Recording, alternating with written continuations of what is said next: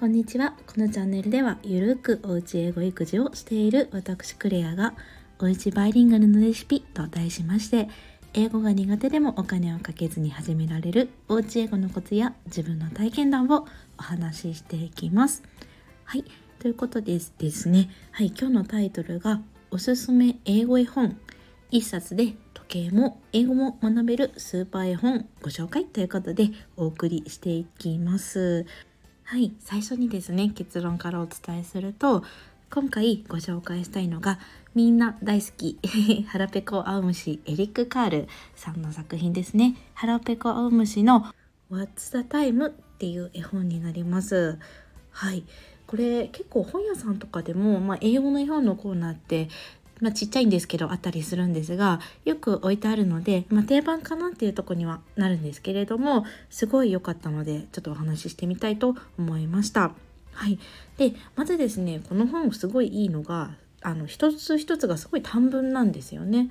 あの文がすごく短くてシンプルなのででもちろんあの単語も結構優しい単語なのですごく読みやすいです。で、えっと、もう一つ特徴的なのがこう繰り返しリピートをされるですよねこうなんかリズムがあるというか。あのどういうことかっていうとあの腹ペコアブシのオリジナルの絵本って多分皆さん読んだことあると思います。あの何曜日に何々何々を食べましたっていうのがずっと続くんですけど確か、えーと、月曜日りんごを食べました火曜日梨だっけ？梨を食べましたとかでこうずっと同じようなリズムでページめくるたびにあのリピートされていくんですよね。でそういうのってすごい子供の絵本に見られるんですけれどもやっぱこういうのってウケるみたいですね。で今回の部屋も同じように、えーと、なんか何時に何々をしましたっていうのがずっと続いていくのですごいこうリズム感があって進め進みやすいです。で何より特徴的なのがあの今回もこのチャプターというかアイキャッチ画像っていうんですかねにあの実際の本写真載せているのでご覧いただきたいんですがあの本の上のところに時計がついてるんです。はい、でこの針が指でこうチチチって動かせるようになってるので絵本を読み進めながら同じ時間をこう指で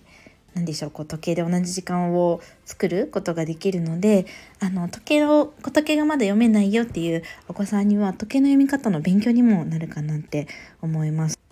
うちは娘が今上の子3歳なんですけれどもまだこう時計が、えーと、何時っていうのは読めるんですけれども分がまだ読めなくってですね今この絵本を使いながらあのちょっとずつ練習をしているところです。はいちなみにですねあの英語はちょっと関係ないんですけれどもダイソーにあの前見つけたのがその時計のおもちゃがあったんですよね。あのもちろん自分では自動で動くやつではないただのおもちゃなんですけれどもすごいその時計がよくてですねあの大きなポイントが時計って普通1から12まで数字書いてあると思うんですよね。でそのダイソーにあったのがこうちゃんと何て言うんでしょう分の時間が書いてあるんですよ。例えば1のとこだと1って5分だと思うんですけど1っていう大きい数字の下にちっちゃい5って書いてあるのでこうなんでしょううん分の時間も一緒に読んで勉強することができて勉強っていうか まあ、うん、学べることができてこうあれすごい考えた人あのありがとうございますっていうふうに思いました。はい。ということで、え、ー、と、今日のまとめ、まあ、まとめというか、今日お話ししたのが、あの、腹ペコワムシの What's the Time という本が、すごく英語にも、え、ー、と、時計を読む勉強にもなっておすすめですよっていう、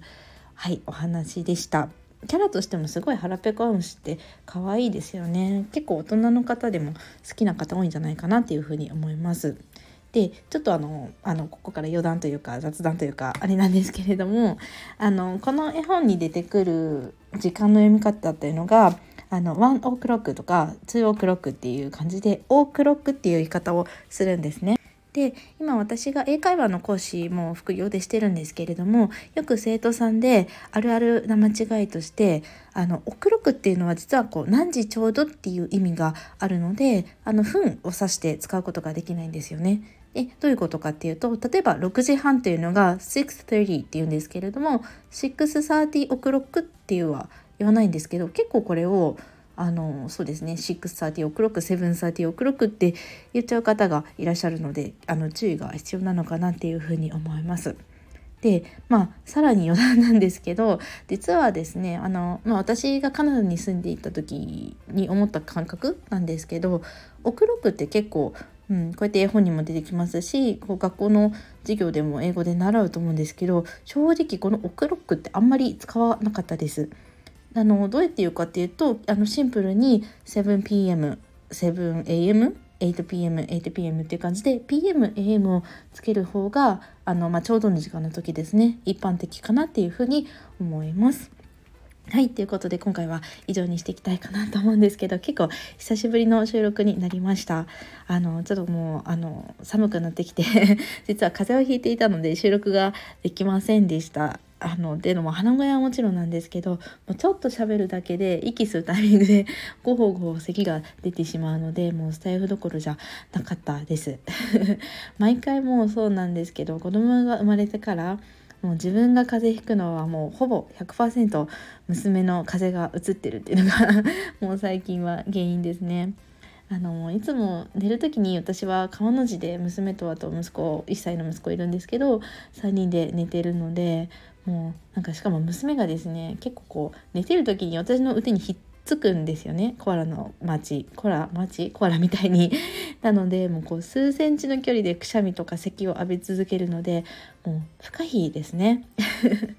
いつもですね毎回娘が保育園でもらってきた風金ちゃんを私と1歳の息子が数日遅れでもらってくるっていう感じです。ということで、まあ、皆さん本当に今風邪の時期だと思うんですけど、まあ、気をつけてねって言いたいとこなんですが、まあ、お子さん小さい方は不可避なので、もう諦めましょう。もうなんかうん、風邪を予防っていうより早くリカバリーできるように たくさん寝るように、はい、あの心がけてくださいということで最後までお聴きいただきありがとうございました。また是非次回も聴いていただけたら嬉しいです。Have a wonderful day!